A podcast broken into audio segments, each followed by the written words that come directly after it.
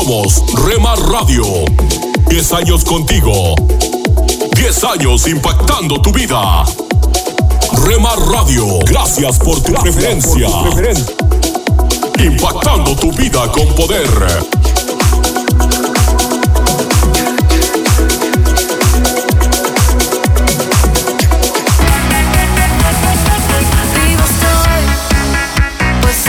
Estás escuchando Rema Radio. Desde Jalisco, México. Ahora yo puedo ver. Impactando tu vida con poder.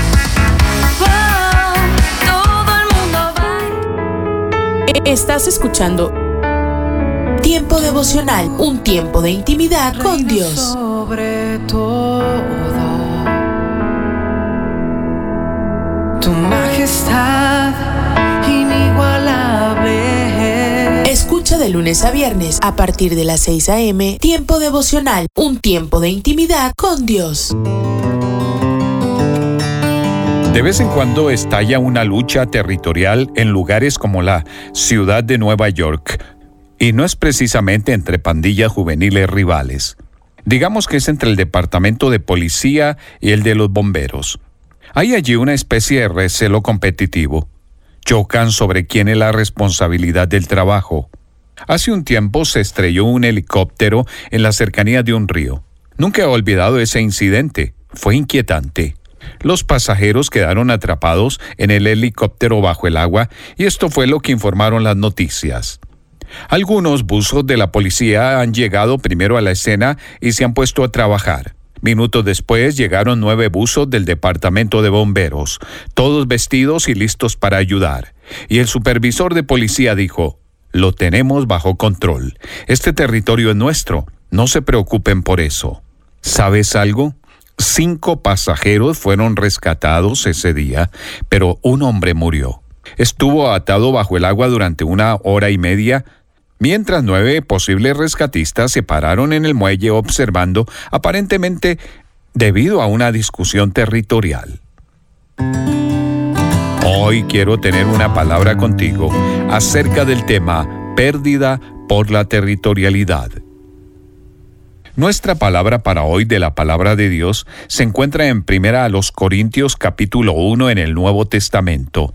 El apóstol Pablo dijo, les suplico hermanos, en el nombre de nuestro Señor Jesucristo, que todos vivan en armonía y que no haya divisiones entre ustedes, sino que se mantengan unidos en un mismo pensar y en un mismo propósito.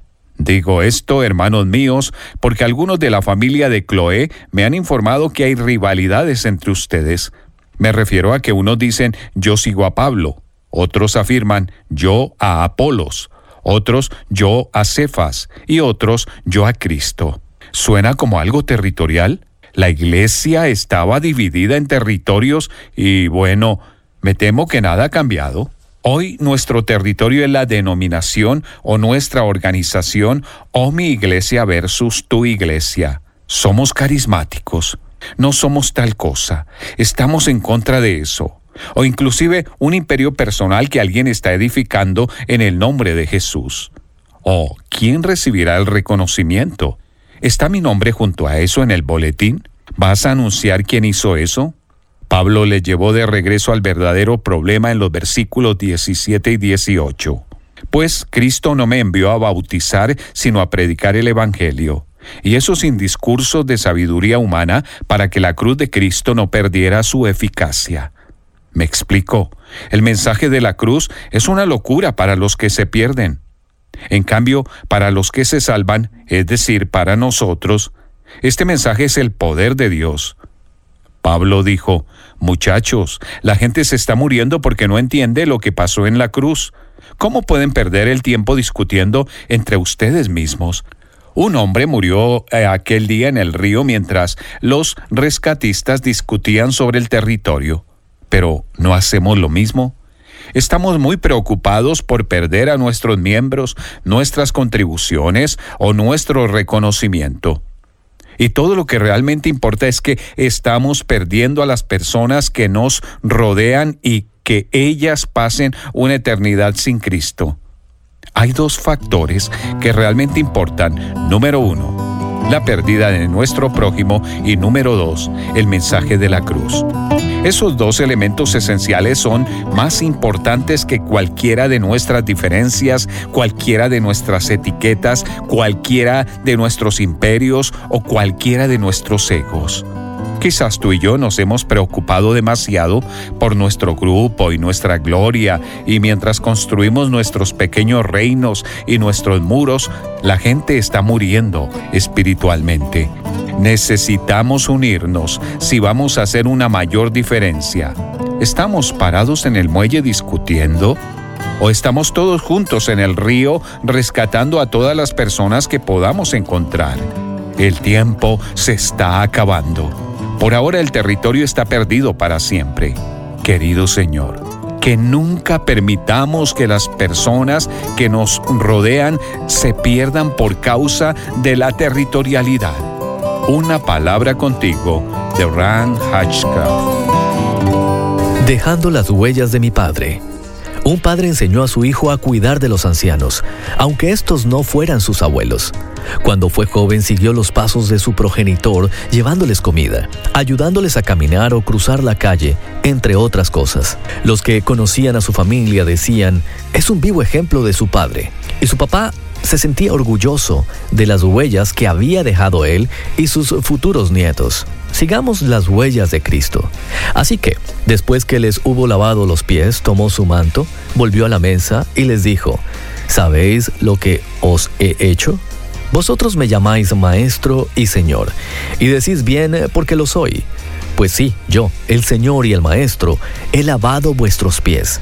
Vosotros también debéis lavaros los pies los unos a los otros. Juan 13, 12 al 14. El Señor nos enseñó a ser siervos. Lavó los pies de sus discípulos, demostrando que, a pesar de su autoridad y posición, había venido a servir y quería que sigamos sus pasos. De igual modo, esperaba que nosotros dejemos sus huellas, para que otros también hagan lo mismo. Nuestras pisadas muestran al Señor. De este modo todos eh, sabrán eh, que son mis discípulos, si se aman los unos a los otros. Juan 13:35. Para que el mundo reconozca y diferencie a sus discípulos del resto, el Señor nos da una tarea específica, si se aman los unos a los otros. Imagino lo orgulloso que está nuestro Padre Dios cuando escucha estas palabras. Ese hombre o mujer están llenos de amor y bondad. Se nota que son hijos de Dios. En esta oportunidad te animo a dejar las huellas de Cristo. Comienza sirviendo a los otros e incluso a lavar sus pies. Ama a los demás y recuerda que no se trata de un eh, sentimiento, sino de una decisión con acciones. Apoya a aquellos que te necesitan. Un minuto con Dios, con el doctor Rolando Aguirre. ¿Sabías algo?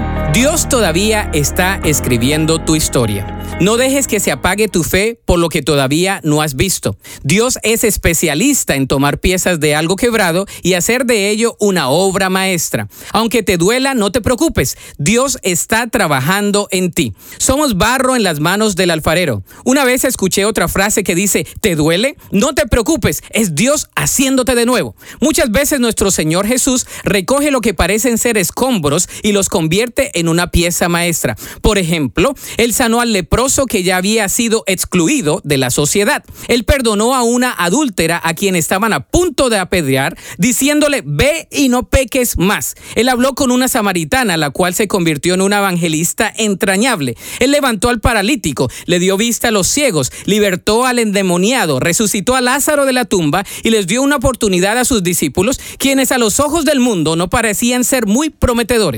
Dios es experto en hacernos útiles, en darle propósito a nuestras vidas y hacer de nosotros toda una pieza maestra. La Biblia dice en Isaías 64, 8, y a pesar de todo, oh Señor, eres nuestro Padre. Nosotros somos el barro y tú el alfarero. Somos formados por tu mano. Para escuchar episodios anteriores, visita unminutocondios.org. Esto es la palabra para ti hoy. Y la palabra para ti hoy es tentación. Primera de una serie de dos, escrita por Bob Gass. En Primera de Corintios 10, 13 leemos, ustedes no han sufrido ninguna tentación que no sea común al género humano. ¿Enfrentas alguna tentación particular que te vence constantemente? Dios ha creado una manera de que conviertas la tentación en triunfo. Satanás se conoce como el tentador y él sabe en qué tentaciones caes más fácilmente, pero Pablo escribió, Ustedes no han sufrido ninguna tentación que no sea común al género humano. Jesús mismo fue tentado en todo de la misma manera que nosotros, aunque sin pecado, como dice Hebreos 4:15. Y he aquí la razón. La leemos en Hebreos 2:18. Por haber sufrido él mismo la tentación, puede socorrer a los que son tentados. Muchos nuevos cristianos piensan que después de recibir la salvación ya no son tentados, pero no. Cuando eres salvo enfrentas más tentación que cuando estabas perdido. La misma ráfaga, perdón, la misma ráfaga que soplaba en tu espalda del camino al infierno soplará en tu rostro de camino al cielo. La tentación nunca toma vacaciones y si te vas de vacaciones se va contigo. Te golpeará cuando te sientas más fuerte, te tirará al suelo cuando te sientas más débil. Por eso la Biblia dice, si alguien piensa que está firme, tenga cuidado de no caer. Primera de Corintios 10:12. Entonces, ¿cuál es la respuesta, verdad? Está en el versículo 13 pero Dios es fiel y no permitirá que ustedes sean tentados más allá de lo que puedan aguantar. Fíjate en dos detalles. Primero, serás tentado. Segundo, no enfrentarás una tentación mayor de lo que puedas soportar porque Dios es fiel. Él contesta la oración particularmente la oración que Jesús nos dijo que oráramos. No nos dejes caer en tentación, sino líbranos del maligno. Mateo 6:13. Así que no nos dejemos vencer por las tentaciones. Solo una voz inspira tu vida, inspira tu vida. Una voz de los cielos, con el pastor Juan Carlos Mayorga. Bienvenidos. Mientras él aún hablaba, una nube de luz los cubrió, y he aquí una voz desde la nube que decía, Este es mi Hijo amado, en quien tengo complacencia, a él oíd. Mateo 17:5. Este verso está enmarcado por un acontecimiento que nos deja una gran lección y es que las palabras de Jesús son las palabras de Dios. El mismo Jesús dice en una ocasión, porque yo no he hablado por mi propia cuenta, el Padre que me envió, Él me dio mandamiento de lo que he de decir y de lo que he de hablar. Juan 14, 29. De ahí que el Padre, dentro del escenario conocido como la transfiguración, manifiesta a Él oíd. Mejor dicho, escúchenlo.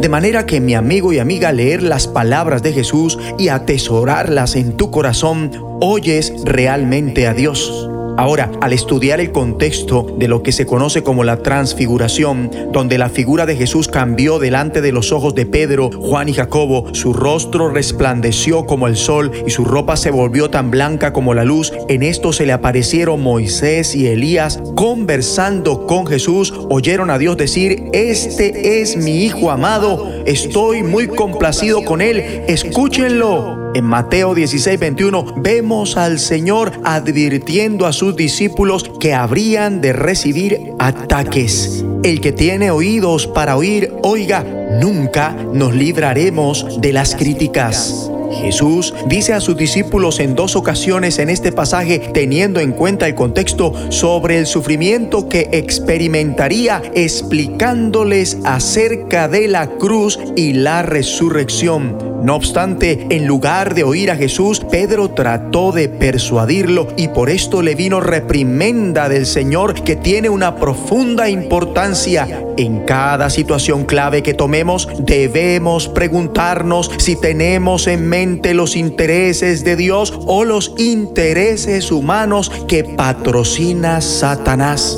Y lo que Jesús dijo a Pedro es el corazón de su misión y por tanto conlleva inmensas implicaciones para todos sus seguidores. Y esto dijo, si alguno quiere venir en pos de mí, niéguese a sí mismo y tome su cruz y sígame, porque todo aquel que quiera salvar su vida la perderá y todo el que pierda su vida por causa de mí la hallará, porque ¿qué aprovechará el hombre si ganare todo el mundo y perdiere su alma? ¿O qué recompensa dará el hombre por su alma? Porque el Hijo del Hombre vendrá en la gloria de su Padre con sus ángeles y entonces pagará a cada uno conforme a sus obras. De cierto os digo que hay algunos de los que están aquí que no gustarán la muerte hasta que hayan visto al Hijo del Hombre viniendo en su reino. Es obvio que el objetivo en esta tierra no es procurar una vida de lujos y seguridad. Esto no es más que una añadidura, mas no la meta. Seguir a Jesús implica negarte a ti mismo, tomar tu cruz y seguirlo. Es la forma de hallar vida en toda su plenitud. En un cierto sentido, las riquezas son inútiles. La verdadera medida de tu prosperidad reside en considerar cuál sería tu valor si perdieras todo tu dinero. El propósito en la vida es de mucha mayor relevancia que los bienes y las posesiones. Todo el dinero del mundo, todo el éxito del mundo, toda la fama del mundo, todo el poder del mundo no son nada si pierdes tu alma y pasas por alto la verdadera finalidad de la vida. Por otro lado, si sigues a Jesús y rindes tu vida a Él, encontrarás el verdadero propósito de la vida. Entonces, las palabras de Jesús son tan poderosas, nunca ha habido un momento más importante para escucharlo que Él ahora. De ahí que mediante el oír, la lectura de sus palabras y la meditación de ellas, puedes experimentar una conversación con Jesús por medio del Espíritu Santo. Puedes, de cierto modo, mirar su rostro que brilla como el sol, puedes postrarte en adoración, puedes sentirse como si Jesús realmente te estuviera tocando y diciendo en este difícil tiempo que atravesamos, no temáis, mejor dicho, no tengas miedo, y abrir los ojos de la fe para mirar quién está contigo, nadie más que Jesús. Oremos. Dios Padre, gracias por hablarme por medio de Jesús porque sus palabras son las tuyas. Gracias por llamarme a seguir a Jesús. Gracias porque cuando pierdo mi vida por Él, la encuentro. Ayúdame a escuchar tu voz y no temo, porque sé que Jesús está conmigo. En el nombre de Jesucristo. Amén. De los cielos, escúchanos, será de bendición para tu vida. De bendición para tu vida. Somos Remar Radio. 10 años contigo. 10 años impactando tu vida. Remar Radio, gracias por tu preferencia. Impactando tu vida con poder.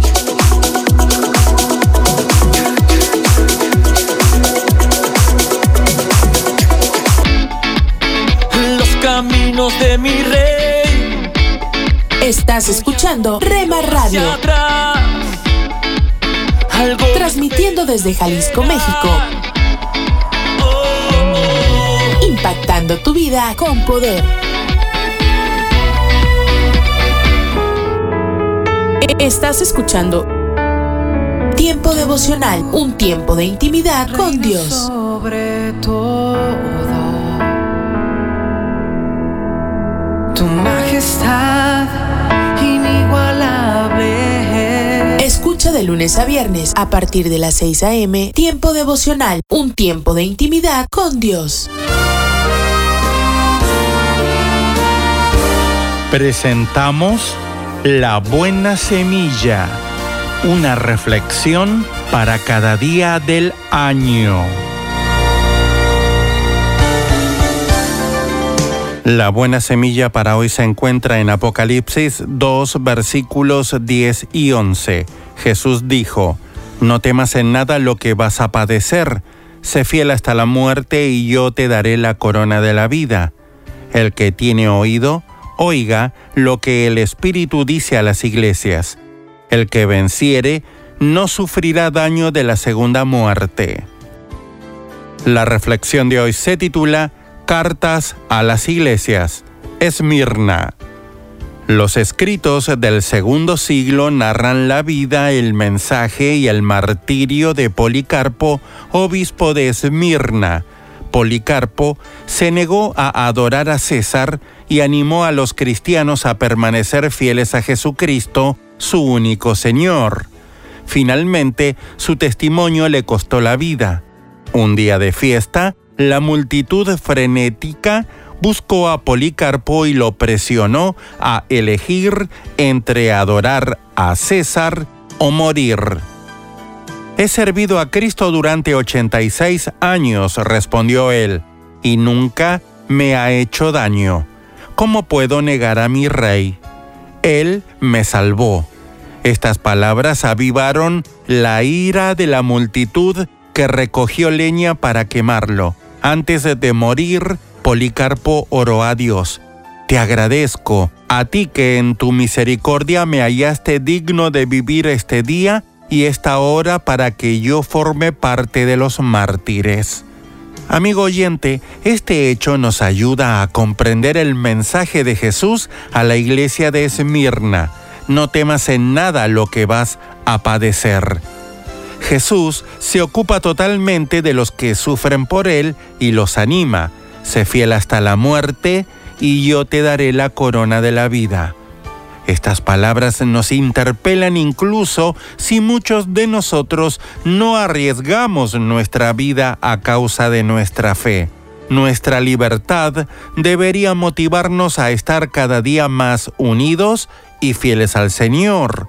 No obstante, este mensaje se dirige especialmente a las iglesias perseguidas de todos los tiempos, incluido nuestro siglo XXI. Notamos que Esmirna es una de las dos únicas iglesias entre las siete a la cual Jesús no hace ningún reproche.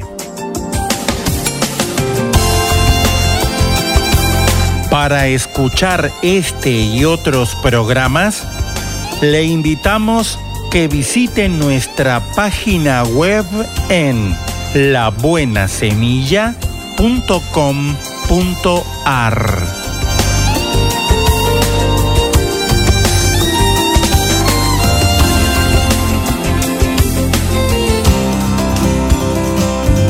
Pan dulce para la vida. Reflexiones con Carmen Reynoso. ¿Está usted buscando la dirección de Dios para tener éxito? Aquí en el Salmo 27:14 tiene siete palabras que le pueden ayudar. Limpiar. ¿Qué cosa me está impidiendo oír la voz de Dios? Revise su vida. Pídale que le limpie a través de la confesión. Rendirse es la segunda. Es difícil. A veces implica humillación, pero siempre te edifica. La tercera es pedir. Dios nos promete que cuando pedimos según su voluntad, Él nos escucha y nos contesta, aunque a veces nos hace esperar. La cuarta es meditar. Dios promete que su palabra será lumbrera nuestro camino. Por eso, mientras más meditemos, más claro estará el camino a seguir. Creer es la quinta. Se nos dice en muchos versos de la Biblia que tenemos que creer que Dios contesta a sus hijos, que recibiremos de Él lo que hemos pedido. Creamos. La sexta es esperar. Dios promete contestar si esperamos. No nos adelantemos a sus planes, no manipulemos las circunstancias. Podemos hacerlo a nuestra manera, pero los resultados jamás serán como los que nuestro Señor, divino, soberano y omnipotente lo hará. Y la séptima es recibir. Muchos no estarán de acuerdo con sus decisiones, pero si usted está seguro que es del Señor, siga adelante. El éxito le espera. Pan dulce para la vida. Reflexiones con Carmen Reynoso. Hola, te saluda Johnny Erickson Tara. Fue la primera conferencia de padres y maestros para los papás de Noé y la noticia los golpeó duramente. Creemos que su hijo debería someterse a una prueba de autismo. Hasta entonces habían pensado que Noé era un aprendiz lento y que lo superaría, pero resultó en el espectro autista. Sabes, como Noé, hay muchos niños. Y en Johnny y amigos, creemos en Isaías 44, donde Dios dice, derramaré mi espíritu y mi bendición sobre tus hijos, prosperarán como la hierba bien regada. Amigo, amiga, el autismo no halla a Dios por sorpresa. No, Dios tiene su mano compasiva con familias como la de Noé, y tú puedes ser ese vehículo de bendición para ellos al compartirles el amor y la compasión de Jesús por medio de tu amistad y apoyo. Hola lectores de la Biblia, bienvenidos a la sinopsis de la Biblia.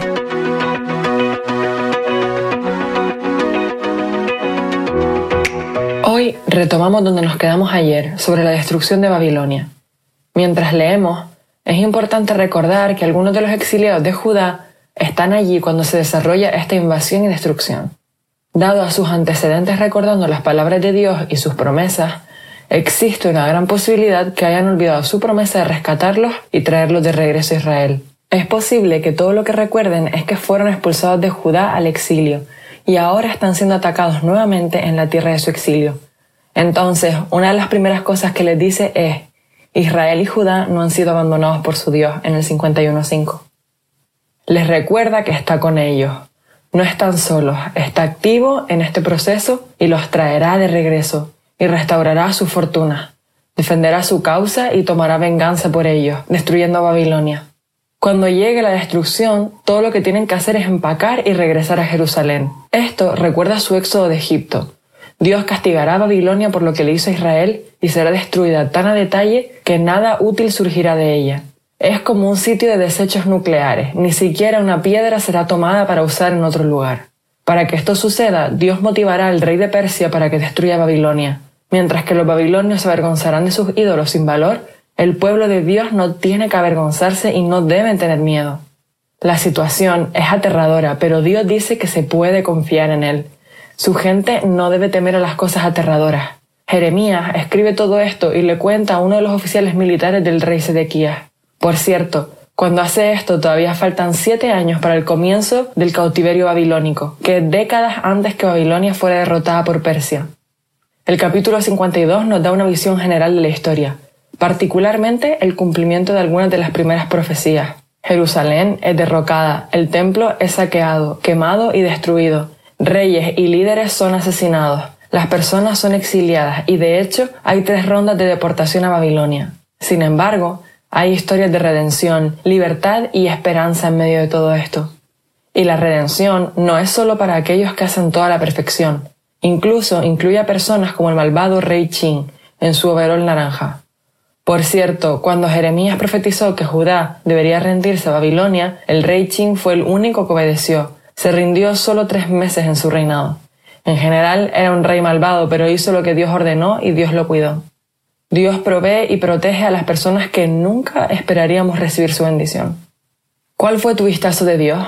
Después que Dios habla de los ídolos de los babilonios, Jeremías 51:19 dice, La porción de Jacob no es como aquellos su Dios es el creador de todas las cosas. Su nombre es el Señor Todopoderoso. Israel es la tribu de su heredad. El Dios que lo hizo todo se da a sí mismo, a su pueblo. Es dueño de todo y dice, soy el mejor regalo. Soy mejor que todas las cosas que he hecho. Te daré muchas de esas cosas, pero ninguna de ellas será un regalo tan bueno como yo.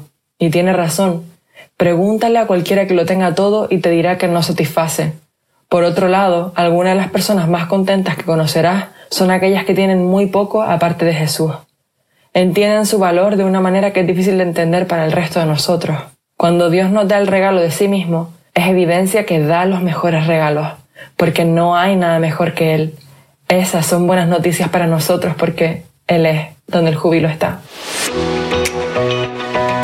La sinopsis de la Biblia es presentada a ustedes gracias a D-Group, estudios bíblicos y de discipulado que se reúnen en iglesias y hogares alrededor del mundo cada semana.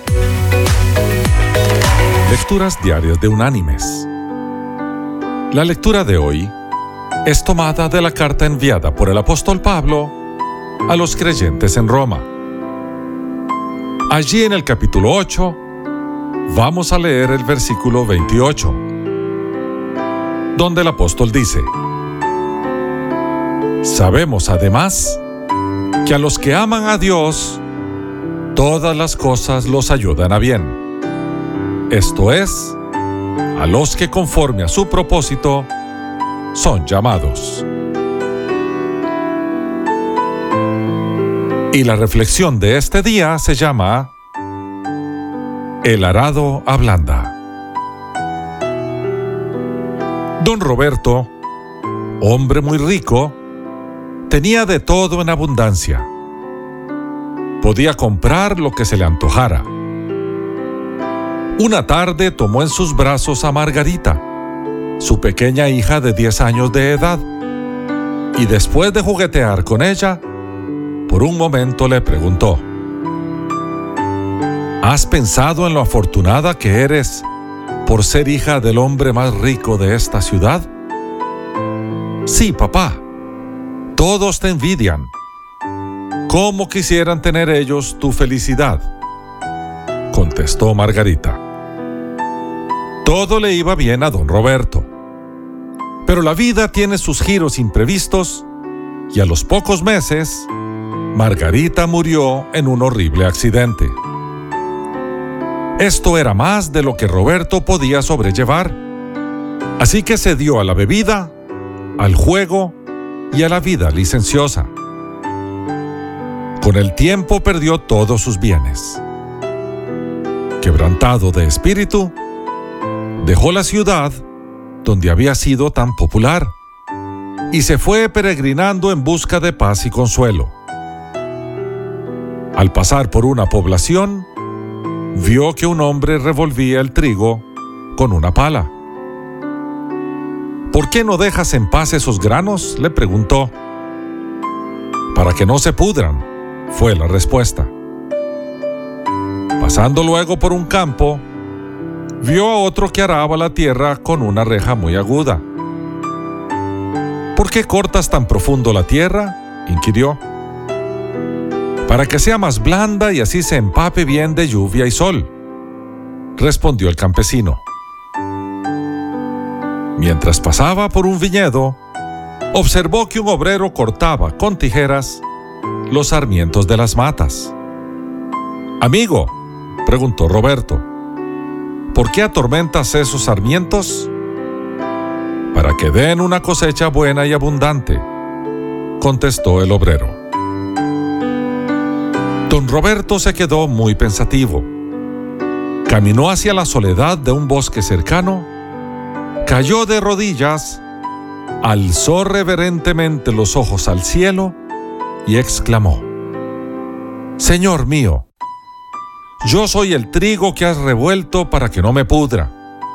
Soy la tierra que has cortado para que me vuelva blando. Y soy el sarmiento que has podado para que dé buen fruto. Ayúdame a someterme a tu mano fuerte para llegar a ser el siervo útil que tú quieres que sea. Don Roberto comprendió que los golpes de la vida producen madurez, fuerza y gracia, y una verdadera paz inundó todo su ser. A pesar de haberlo perdido todo, llegó a comprender que podía ser un hombre verdaderamente feliz. Mis queridos hermanos y amigos, feliz es la persona que en medio de la disciplina aprende su lección.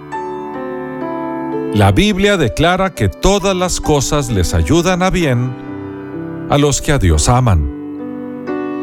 Pidamos de Dios esa clase de fe y veremos que cuanto más oscura es la noche, más glorioso es el amanecer. Que Dios te bendiga. Somos Remar Radio. 10 años contigo. 10 años impactando tu vida. Remar Radio, gracias por tu preferencia. Impactando tu vida con poder.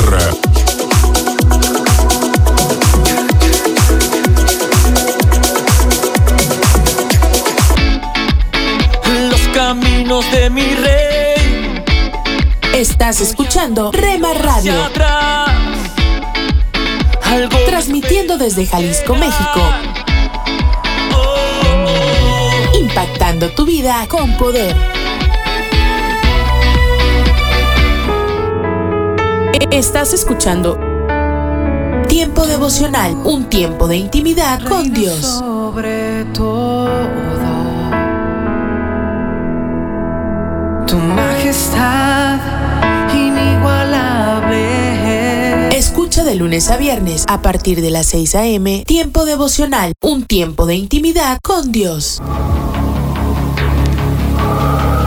En las nubes de la incertidumbre, el dolor y el desaliento, surge un rayo de esperanza en la voz internacional de la radio de Guillermo Villanueva.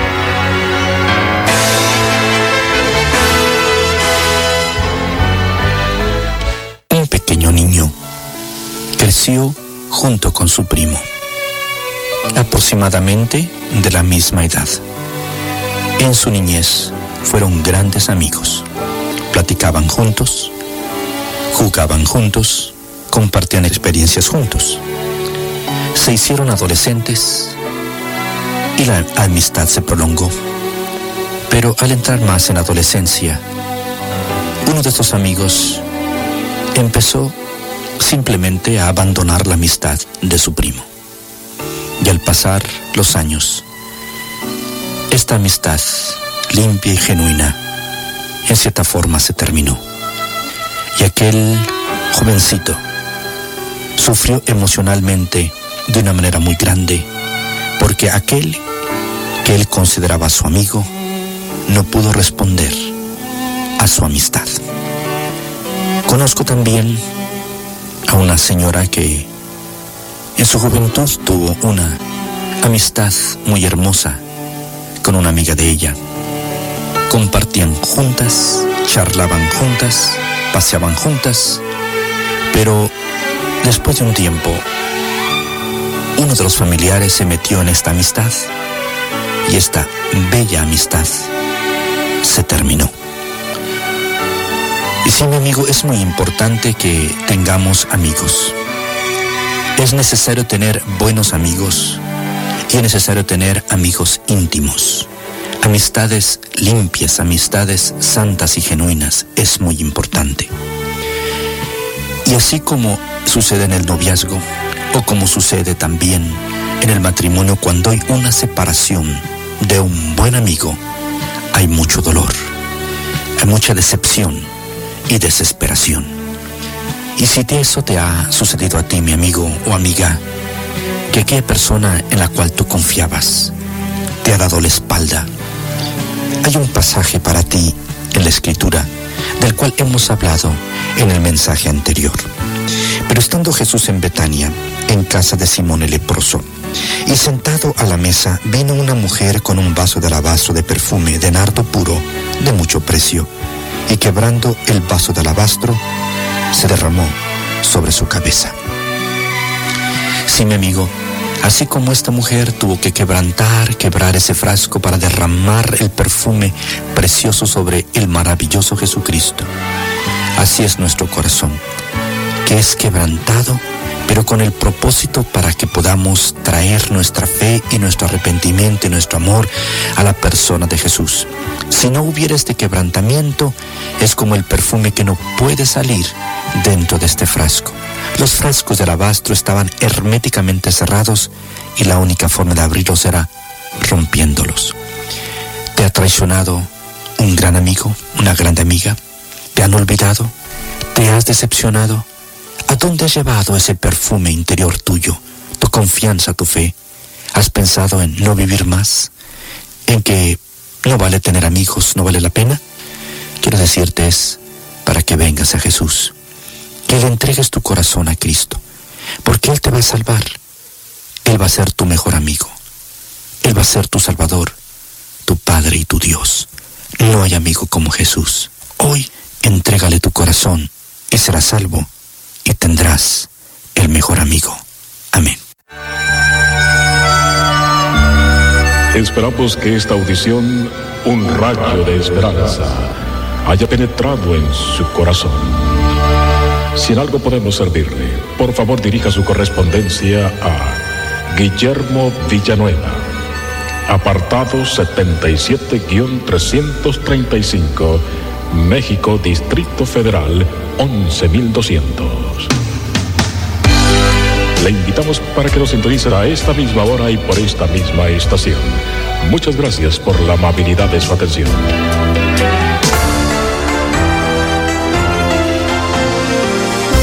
¿Qué tal amigos? Les saluda Milenka Peña. Qué gusto que nos acompañen en nuestro programa Cultura Financiera.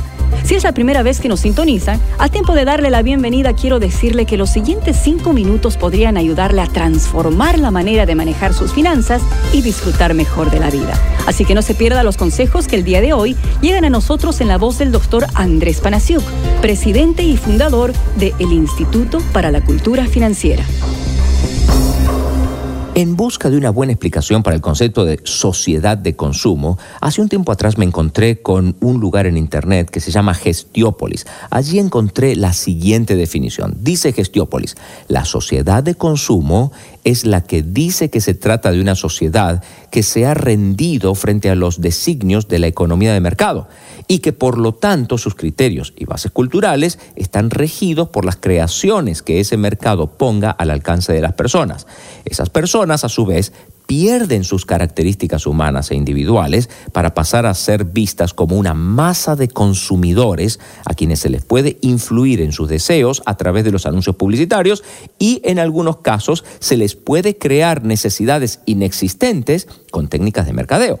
En pocas palabras, el concepto de sociedad de consumo surge del temor al consumismo extremo que empuja a una población a comprar cuanto producto se le ofrezca para cumplir con los nuevos cánones de aceptación dentro de esa misma sociedad. Yo por mi parte, no creo que los bienes y servicios ofrecidos dentro de una economía de mercado son necesariamente malos. Al contrario, todos disfrutamos y nos beneficiamos de ellos, ¿no es cierto? Nos gusta disfrutar de unas buenas vacaciones, comprar ropa que nos hace ver bien, salir a cenar en un buen restaurante o sencillamente alquilar una película, por ejemplo. Sin embargo, lo que sí creo que es malo es que usted y yo como consumidores quedemos desamparados frente al lavado de cerebro en que están empeñados en hacernos las agencias de mercadeo a través de los diferentes medios de comunicación. Consumir no es malo Ninguno de nosotros estaría vivo si no consumiésemos. Sin embargo, creo que el cómo consumimos es lo que hace la diferencia entre perdedores y ganadores. Debemos ser consumidores inteligentes. Un consumidor inteligente es aquel comprador que sabe lo que necesita, tiene un plan de acción, toma decisiones basadas en principios y valores sólidos y al final del día sale con dinero en el bolsillo. Hay tres cosas que considero muy importantes al momento de consumir inteligentemente. Número uno, uno debe tener un plan para controlar gastos. Número dos, hay que saber diferenciar consistentemente entre necesidades, deseos y gustos. Y finalmente, uno debe desarrollar ciertas tendencias en el carácter personal que le permitan reaccionar apropiadamente bajo presión, que es cuando en la mayoría de los casos cometemos los errores económicos más importantes y luego pagamos esos errores por los años por venir. No hay comprador más peligroso que un comprador informado. La educación del consumidor es nuestra arma más potente contra la manipulación comercial de los medios de comunicación social. Antes de despedirnos, quiero recomendarles un libro que ofrece excelentes consejos para no caer en la trampa de las deudas y qué pasos prácticos seguir para salir de ellas. Se llama precisamente Cómo salgo de mis deudas, escrito por el doctor Andrés Panasiuk. Pueden pedirlo en su librería favorita. Y para más información sobre este y otros recursos, visítenos en culturafinanciera.org. Bueno amigos, llegó el momento de despedirnos, pero espero que nos acompañen nuevamente cuando retornemos en esta misma emisora con más cultura financiera. Soy Milenka Peña y a nombre de todo el equipo de producción quiero darles las gracias por su sintonía. Hasta la próxima. Este programa llega a usted gracias al Instituto para la Cultura Financiera. Visítenos en culturafinanciera.org.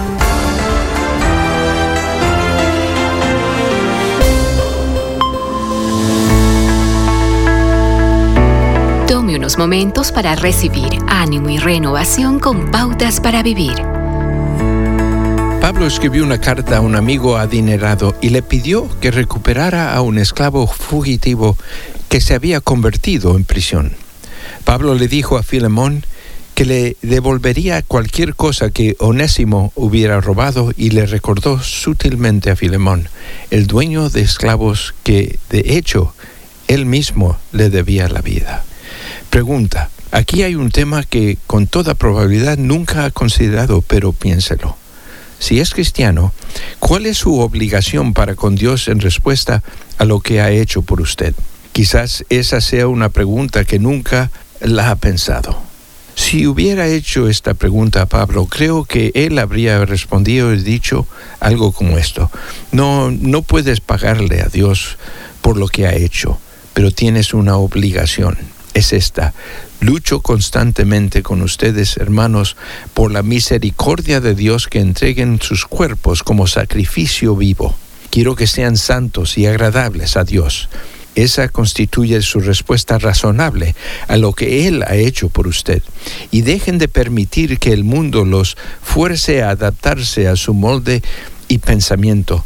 Por el contrario, sean continuamente transformados por la renovación de sus mentes para que puedan experimentar y probar cuál es la voluntad de Dios, que es buena, aceptable y completa. A los Corintios el apóstol les escribió, ¿No se dan cuenta de que su cuerpo es el templo del Espíritu Santo, quien vive en ustedes y les fue dado por Dios? Ustedes no se pertenecen a sí mismos, porque Dios los compró a un alto precio. Por lo tanto, honren a Dios con su cuerpo.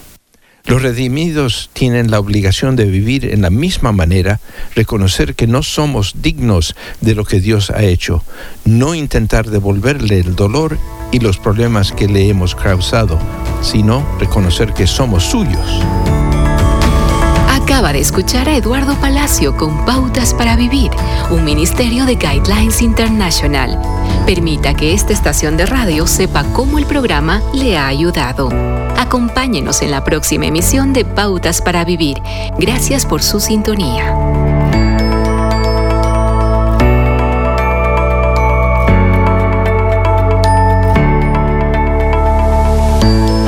Un mensaje a la conciencia. Un momento de reflexión en la vida diaria. Escúchelo hoy en la voz de Carlos Rey. En este mensaje tratamos el siguiente caso de una mujer que descargó su conciencia de manera anónima en nuestro sitio conciencia.net, autorizándonos a que la citáramos. Después de 14 años de matrimonio, conocí a un hombre mayor que yo y sentí mucha atracción por él. Llegamos a tener una relación por casi tres meses, hasta que mi esposo se dio cuenta de lo que estaba pasando. Han pasado más de dos meses desde el día en que mi esposo se enteró. No saben cuán arrepentida estoy de todo esto. Quiero continuar con mi matrimonio hasta que Dios así lo decida, pero siento que Dios me ha dejado sola porque mi esposo se aleja cada día más de mí. Necesito ayuda. No quiero que mi matrimonio se termine, aunque sé que todo es por mi culpa. Este es el consejo que le dio mi esposa. Estimada amiga, nos alegramos de que reconozca que usted tiene la culpa de los problemas en su matrimonio. Algunas personas que son infieles tratan de echarles la culpa a otros. Dicen que no habrían sido infieles si su cónyuge hubiera satisfecho todo lo que necesitaban. Pero ninguna excusa ni razón justifica la infidelidad. Cuando usted dice que quiere continuar con su matrimonio hasta que Dios así lo decida, parece estar olvidando que Dios diseñó el matrimonio de modo que durara hasta la muerte de uno de los cónyuges. Casi todos los votos conyugales dicen hasta que la muerte nos separe. Ese voto se basa en lo que Jesucristo, el Hijo de Dios, enseñó cuando dijo que el esposo y la esposa ya no son dos sino uno solo y que nadie debe tratar de separarlos. Así que según las palabras mismas de Cristo, Dios decidirá que su matrimonio ha terminado solo cuando uno de ustedes dos haya fallecido. Usted también dice que debido a que su esposo está alejándose cada día más, usted cree que Dios la ha abandonado. Suena como si usted creyera que si Dios estuviera acompañándola, Él obligaría a su esposo a que se portara como si nada hubiera sucedido. Y suena como si usted creyera que si Dios la está acompañando, Él tiene la obligación de forzar a los demás a que hagan las cosas tal y como usted lo desea. ¿Cree entonces que si Dios está con usted, no debiera haber consecuencias de su conducta? ¿De veras cree que puede quebrantar una o todas las leyes de Dios, tal como el mandamiento de serle fiel a su esposo y que Dios debe pasar por alto lo que usted haya hecho? Lamentablemente, las ideas que usted tiene acerca de Dios se basan en lo que usted quiere que sea verdad y no en lo que dicen las sagradas escrituras. Dios es nuestro Padre Celestial que desea lo mejor para cada uno de nosotros. Motivado por su amor, Él nos ha dado leyes para evitarnos problemas. Pero cuando optamos por desobedecer sus leyes, no debemos esperar que nos libre de sufrir las consecuencias. Desde luego, Él nos perdonará si estamos de veras arrepentidos cuando le pedimos perdón, pero no dejaremos de tener que afrontar las consecuencias naturales de nuestra conducta. Con eso termina lo que Linda, mi esposa, recomienda en este caso. El caso completo, que por falta de espacio no pudimos incluir en esta edición, puede leerse con solo pulsar la pestaña en conciencia.net que dice casos y luego buscar el caso 598. Si desea comunicarse con nosotros, puede hacerlo enviándonos su mensaje por correo electrónico a la dirección mensaje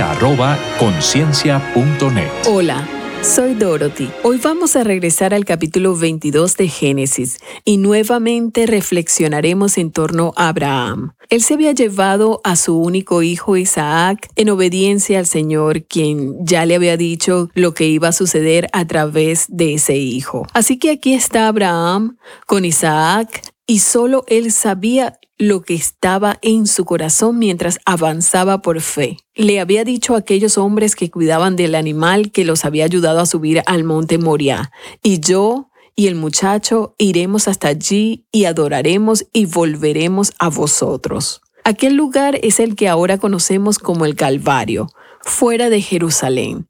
Y luego leemos Génesis 22, 6. Y tomó Abraham la leña del holocausto y la puso sobre Isaac, su hijo. Ahora, él es ya un muchacho, él no es un niño. Y él tomó en su mano el fuego, lo cual simboliza la cruz, y el cuchillo, que simboliza el juicio cuando nuestro Señor fue atravesado por esos clavos crueles y por esa corona cruel que estaba en su frente cuando colgó en la cruz. Y fueron ambos juntos Allí estaban solo ellos dos. Versículo 7. Entonces habló Isaac a Abraham, su padre, y dijo, Padre mío. Y él respondió, Heme aquí, mi hijo. Y él dijo, He aquí el fuego y la leña. Mas, ¿dónde está el cordero para el holocausto? Habían llegado al lugar y Abraham había dicho, Aquí estoy. Esta es la prueba que demuestra la fe de Abraham. Muchos de nosotros no estamos completamente conscientes de lo que Dios estaba diciendo, porque el versículo siguiente dice, Génesis 22.8, y respondió Abraham, Dios se proveerá de cordero para el holocausto, hijo mío, e iban juntos. ¿Entiendes lo que él quiere decir? Escucha de nuevo. Dios, es decir, Dios mismo, se proveerá de cordero para el holocausto. Esto es lo que Jesús había hablado conforme a las escrituras, porque aquí se indica que Dios se proveerá, ¿sí? Porque en ese mismo lugar, que es el monte Calvario, Él iba a ser el Cordero de Dios. Él mismo iba a venir como el sacrificio. Dice, Dios se proveerá a sí mismo como un sacrificio.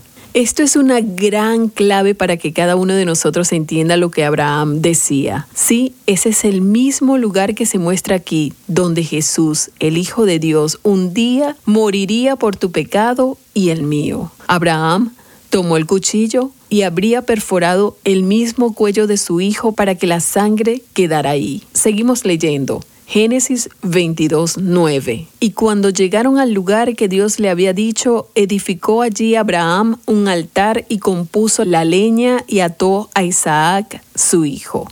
Isaac estaba tipificando a Jesucristo, pues voluntariamente se rindió para ser atado. Se dispuso voluntariamente a ser puesto sobre ese altar. Él podría fácilmente haber empujado a su padre y haber saltado hacia un lado. Génesis 22:10. Y extendió Abraham su mano y tomó el cuchillo para degollar a su hijo. Este es un símbolo de Dios cuando miró a su hijo, pero en este caso el cuchillo no se detuvo porque él sabía que el inmaculado Hijo de Dios verdaderamente moriría por tu pecado y por el mío, si creemos en él simplemente por fe.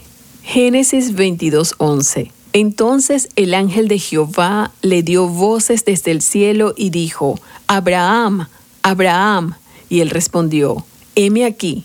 Y dijo, no extiendas tu mano sobre el muchacho ni le hagas nada, porque ya conozco que temes a Dios, por cuanto no me rehusaste tu hijo, único. Y llamó a Abraham el nombre de aquel lugar Jehová proveerá. Por tanto se dice hoy, en el monte de Jehová será provisto. Esto se cumplió cuando Jesús colgó en la cruz por tu pecado y por el mío.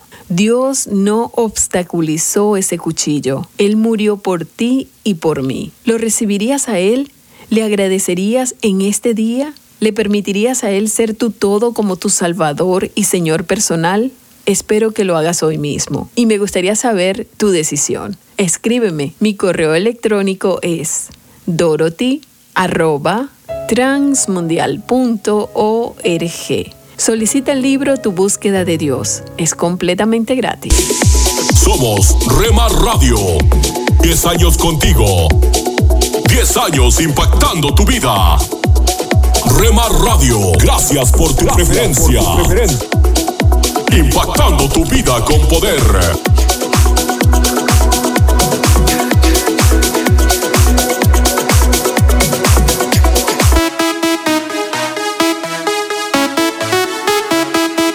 Estás escuchando Rema Radio. Si tu corazón quiere no Transmitiendo desde Jalisco, México. te dominará. Impactando tu vida con poder. Alcanzar tus sueños, sueños. Estás escuchando Tiempo devocional, un tiempo de intimidad con Dios. Sobre todo,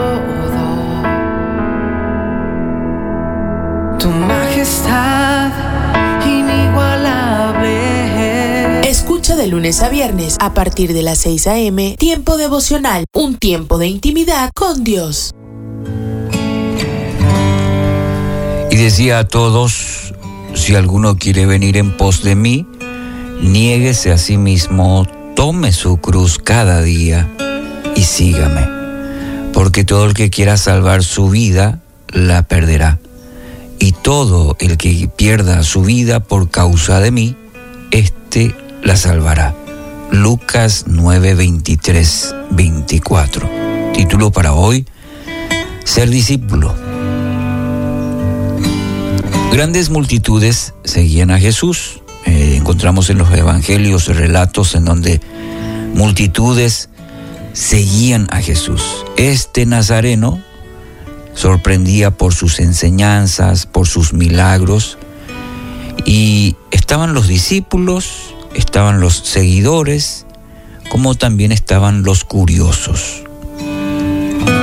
Y fijándonos en los evangelios, por ejemplo, los curiosos. ¿Quiénes eran los curiosos? Probablemente movidos por saber un poco más de este rabino, del cual todos hablaban, eran los que seguían de lejos. Quizás, y sí, movidos por la curiosidad, en enterarse un poquito, pero siempre estaban ahí, los curiosos, los que seguían de lejos a Jesús, a este rabino. Después encontramos a los seguidores.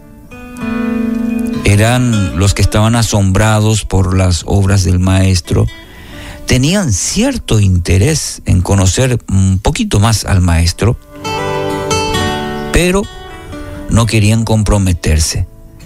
Seguidores, vamos a decir, de lejos nomás, interesados en las enseñanzas, quizás asombrados por los milagros, pero hasta ahí nomás, no, no, no tanto comprometidos con este maestro. Después encontramos a los discípulos. Estos habían dejado todo para seguir a Jesús. Y otra característica es que lo conocían íntimamente al Maestro. Esta, diríamos, clasificación que mencioné, curiosos, los seguidores y los discípulos, esta clasificación tenemos también en nuestros tiempos. Aquellos que siguen a Jesús por interés. No hay una convicción real de Cristo en sus vidas. Les atrae el mensaje del Evangelio, pero mm, hasta ahí nomás. También hay de los seguidores, los que tienen buenas intenciones, empiezan bien, pero no perseveran. Hay poco compromiso. Lo que Jesús busca es discípulos, aquellos que están dispuestos a pagar el precio por seguirlo. En, los evangelios encontramos en el llamamiento de los discípulos que dejaron todo, sus redes, su, trabajo, su posición, todo por seguir a Jesús. El precio fue alto. Según nuestro pasaje de hoy, hay tres condiciones que debe cumplir todo discípulo en base a Lucas 9, 23 y 24. Primero, estar dispuesto a negarse a sí mismo. Abandonar la manera egoísta de vivir. Y en este tiempo esa es la premisa, ese es el buen eslogan. Todo lo que te ocurre tiene que ser para que puedas vivir bien, te dicen. Pero el discípulo está llamado a negarse a sí mismo. Si alguno quiere venir en pos de mí, ¿qué dice el texto? Niéguese a sí mismo. Segundo, llevar su cruz. Esto significa estar dispuesto a sufrir. Sufrir lo peor por causa de nuestra de la fidelidad a Dios es otro buen eslogan. Te dicen que no se debe sufrir, que no se puede sufrir. Pero llevar la cruz significa que sacrificio. Cristo llevó una cruz. Su muerte fue en la cruz. Fue sacrificial, es decir, entregó todo, le costó y mucho. El texto cuando nos habla de llevar la cruz, nos habla de que tenemos que estar dispuestos a, sufrir. La, la historia del cristianismo, la iglesia, está marcada también por el sufrimiento, por ser fieles a Dios. Usted y yo no, somos la excepción. Y tercero, según el texto, dar su vida. Aquí está la característica morir para vivir y por toda la eternidad. Cuando nos dicen el hasta dónde, y bueno, dar la vida. También aquí menciono que la, la historia nos cuenta de muchos testimonios de personas, hombres y mujeres, que dieron su vida por el Evangelio, estuvieron dispuestos pero la misma palabra dice morir para vivir. David Platt eh, dice esta frase, el Evangelio nos demanda y nos permite apartarnos del pecado, tomar la cruz, morir a nosotros mismos y seguir a Jesús. Creo que resume bien nuestro tema para hoy, o el desafío, mejor dicho, para hoy. Así que, querido oyente, Reflexione una vez más hoy, reflexione en este versículo y no quede con la reflexión. Tome un compromiso con aquel que ya entregó todo, ya hizo su parte al entregar todo por usted, un amor sacrificial. Ahora queda a nosotros responder a este amor. Alimento para el alma. Lecturas diarias de inspiración producidas por Radio Transmundial. Cultura del envase. El escritor uruguayo Eduardo Galeano dijo, vivimos en un mundo donde el funeral importa más que el muerto, la boda más que el amor y el físico más que el intelecto. Vivimos en la cultura del envase que desprecia el contenido. Esta frase distingue entre el acto externo y la actitud interna. La iglesia de Sardis estaba muy activa. Allí en el Apocalipsis se la menciona en el capítulo 3. Sucedían diferentes cosas. Parecía ser una iglesia viva. Tenía un brillo externo espectacular. Pero el Señor miró más allá de las apariencias y vio que las obras de la iglesia eran solo una caja vacía sin contenido. No obstante, las personas que sí lucharon por una verdadera vida espiritual recibieron la promesa de Jesús de estar a su lado con sus vestiduras blancas, símbolo de pureza, santidad y victoria. Además, el nombre de los vencedores no sería borrado del libro de la vida. En este libro están registrados todos los que han aceptado a Jesucristo como su Señor y Salvador. Además, Jesús declarará ante el Padre y sus ángeles que estas personas le pertenecen. ¿Qué de nosotros? El indicador de si somos de la cultura del envase o no nos dará las respuestas a las siguientes preguntas. ¿Por qué hacemos lo que hacemos? ¿Cuál es la motivación para lo que hacemos como iglesia o como individuos? ¿Por qué haces tu lectura devocional diaria? ¿Por qué colaboras en algún ministerio de la iglesia? No podemos hacer las cosas porque sí. No podemos reducir nuestra vida cristiana a meras acciones externas. El contenido de ella debe ser devoción, amor, obediencia y adoración a Cristo que tu envase invite a mirar a Cristo dentro de ti. Meditación escrita por Marvin Duke, Paraguay.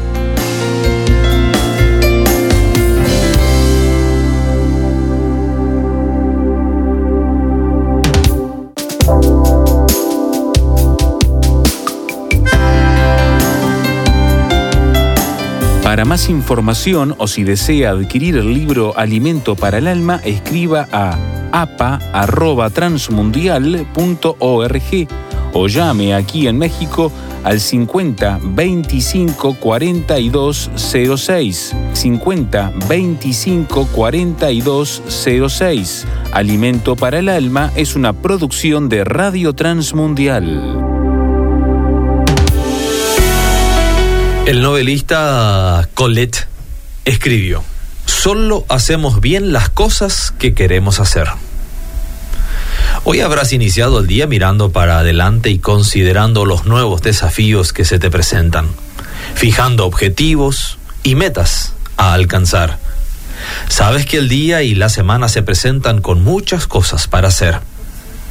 Pero como lo decimos siempre en este programa, déjame enfocarnos un poco mejor sea donde hoy te toca estar, ya sea en el trabajo, en la casa, en la oficina, en el transporte, en el taller o de viaje, de compras o en el hospital, hay algo que necesitamos hacer sin perder tiempo.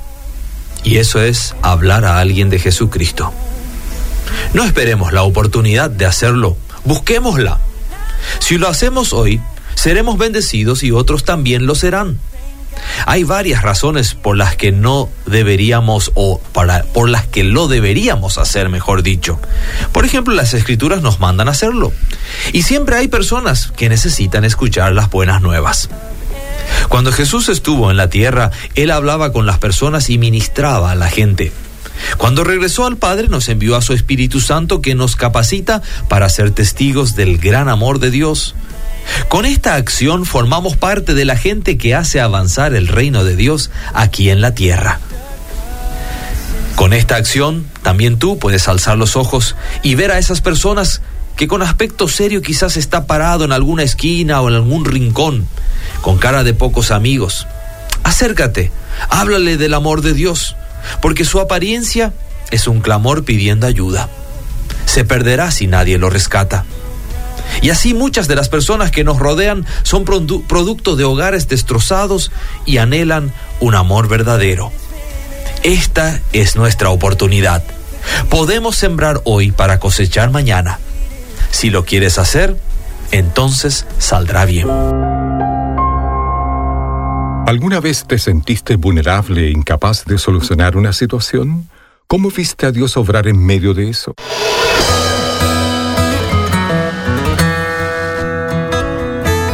Bienvenidos a nuestro pan diario.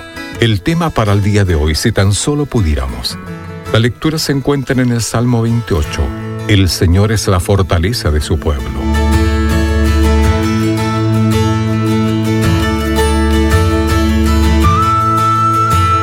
El cedro se agitaba de un lado al otro en los fuertes vientos de la tormenta. A Regina le encantaba ese árbol, el cual no solo había provisto refugio del sol del verano, sino también privacidad para la familia. Ahora la violenta tempestad estaba arrancándolo de raíz. Rápidamente Regina corrió a intentar rescatar el árbol, acompañada por su hijo de 15 años, pero por más que trataron, no les alcanzó la fuerza.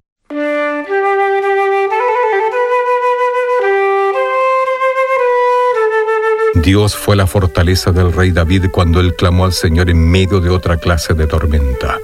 Algunos comentaristas dicen que escribió esto en un tiempo en el que su mundo se derrumbaba.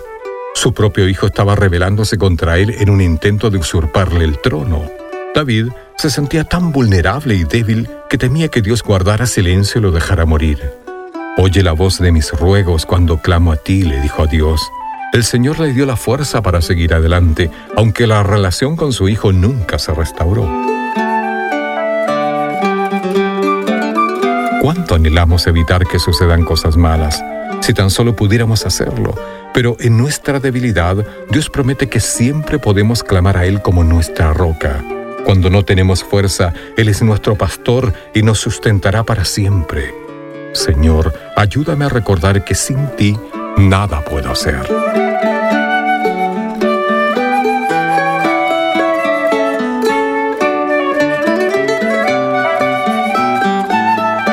Para tener acceso a más información y otros recursos espirituales, visítenos en www.nuestropandiario.org. Párate a un lado Observa el paisaje a tu alrededor. Alza la vista a conceptos eternos. Recuerda que lo esencial es lo invisible a los ojos.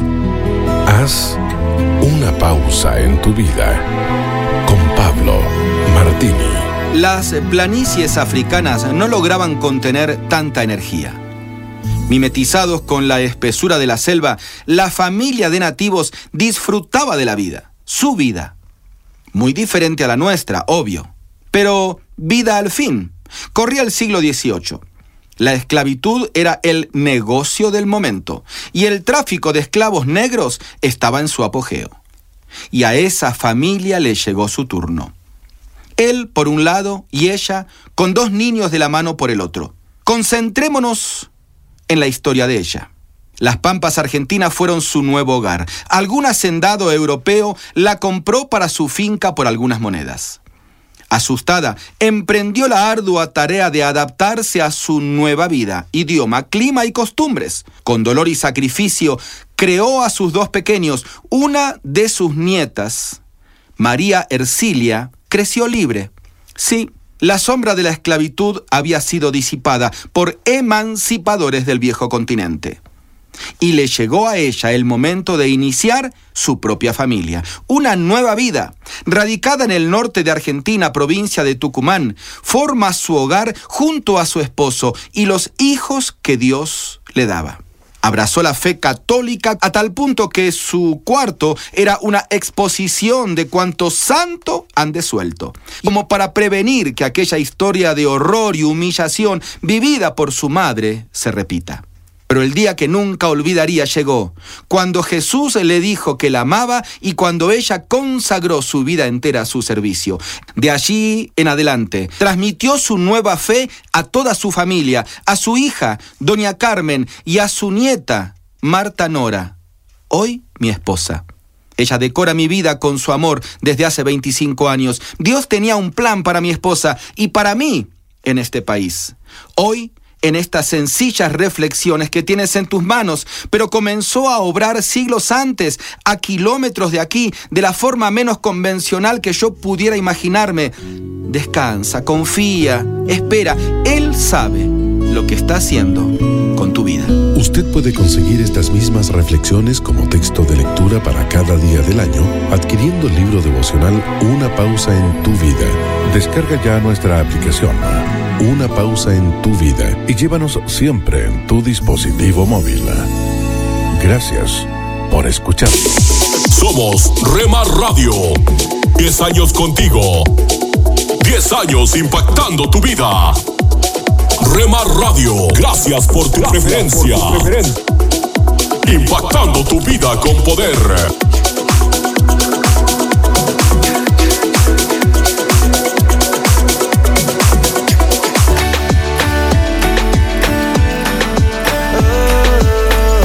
Estás escuchando Rema Radio.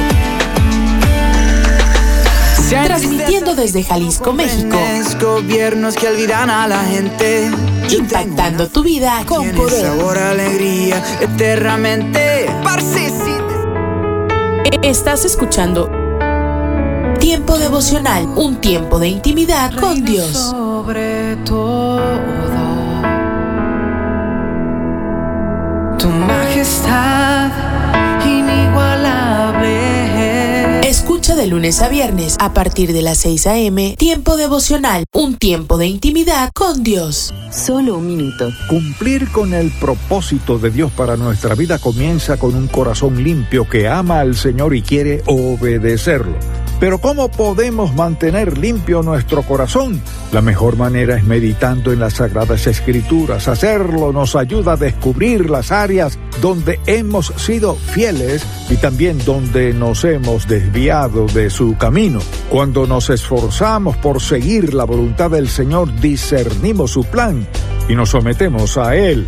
Llegar a ser la persona que Dios desea que seamos requiere una relación estrecha con Él y el deseo de obedecerlo. Separados de Él, nada podemos hacer. Cooperar con la obra transformadora del Espíritu Santo nos ayudará a mantener nuestro corazón limpio y abierto a Dios. Para más información, visite encontacto.org. Estos son los proverbios de Salomón, hijo de David.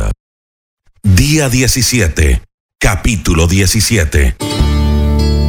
Vale más pan duro entre amigos que mucha carne entre enemigos.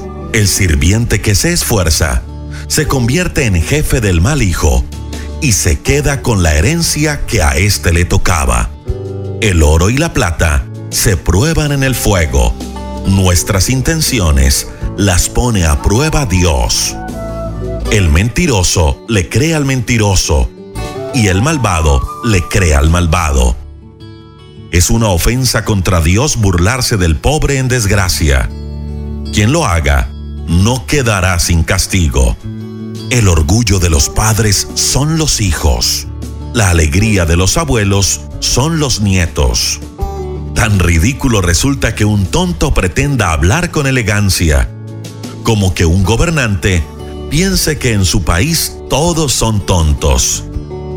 El que da dinero a otros para que le hagan favores cree tener una varita mágica para conseguir siempre lo que quiere. Quien perdona gana un amigo. Quien no perdona gana un enemigo. El que es inteligente, con un regaño aprende, pero el que es necio, ni con cien golpes lo entiende. El que es revoltoso, siempre anda buscando pelea, pero un día se enfrentará con un adversario más cruel. El necio cree tener la razón, es más peligroso que una osa que defiende a sus cachorros. El que es malagradecido siempre le irá mal. Si comienzas una pelea, ya no podrás controlarla. Es como un río desbordado que arrastra todo a su paso. Dios no soporta dos cosas. Que el culpable sea declarado inocente y que el inocente sea declarado culpable. ¿De qué le sirve al tonto el dinero si no tiene entendimiento? La sabiduría no se compra. El amigo siempre es amigo y en los tiempos difíciles es más que un hermano. Hay que ser muy tonto para salir fiador de otros. ¿Por qué pagar deudas ajenas? Dime quién pelea y te diré quién peca. Dime quién se cree mucho y te diré quién fracasa. El que es malintencionado nunca le irá bien. El que es mentiroso siempre le irá mal. Qué triste es tener un hijo falto de entendimiento. No es motivo de alegría ser el padre de un tonto. No hay mejor medicina que tener pensamientos alegres. Cuando se pierde el ánimo, todo el cuerpo se enferma. El malvado se vende por dinero, pero no hay tanta injusticia. El sabio quiere más sabiduría. El tonto no sabe lo que quiere. Cuánto enojo y cuánta amargura causa a sus padres el hijo necio. No es justo castigar al inocente, ni azotar al hombre honrado. Hablar poco es de sabios. La gente inteligente mantiene la calma. Hasta el tonto pasa por sabio si se calla y mantiene la calma.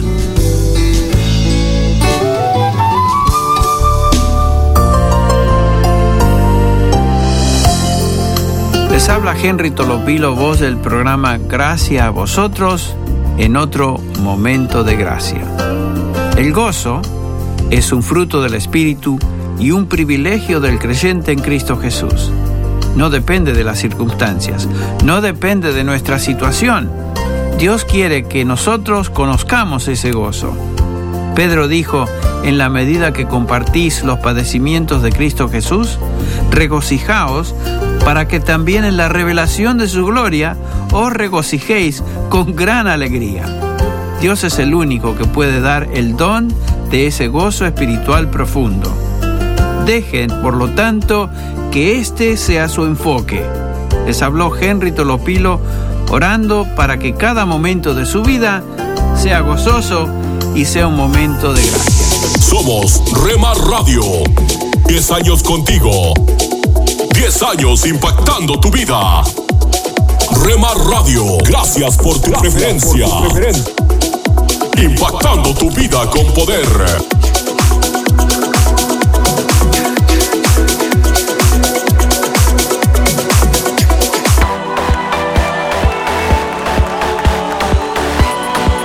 Estás escuchando Rema Radio.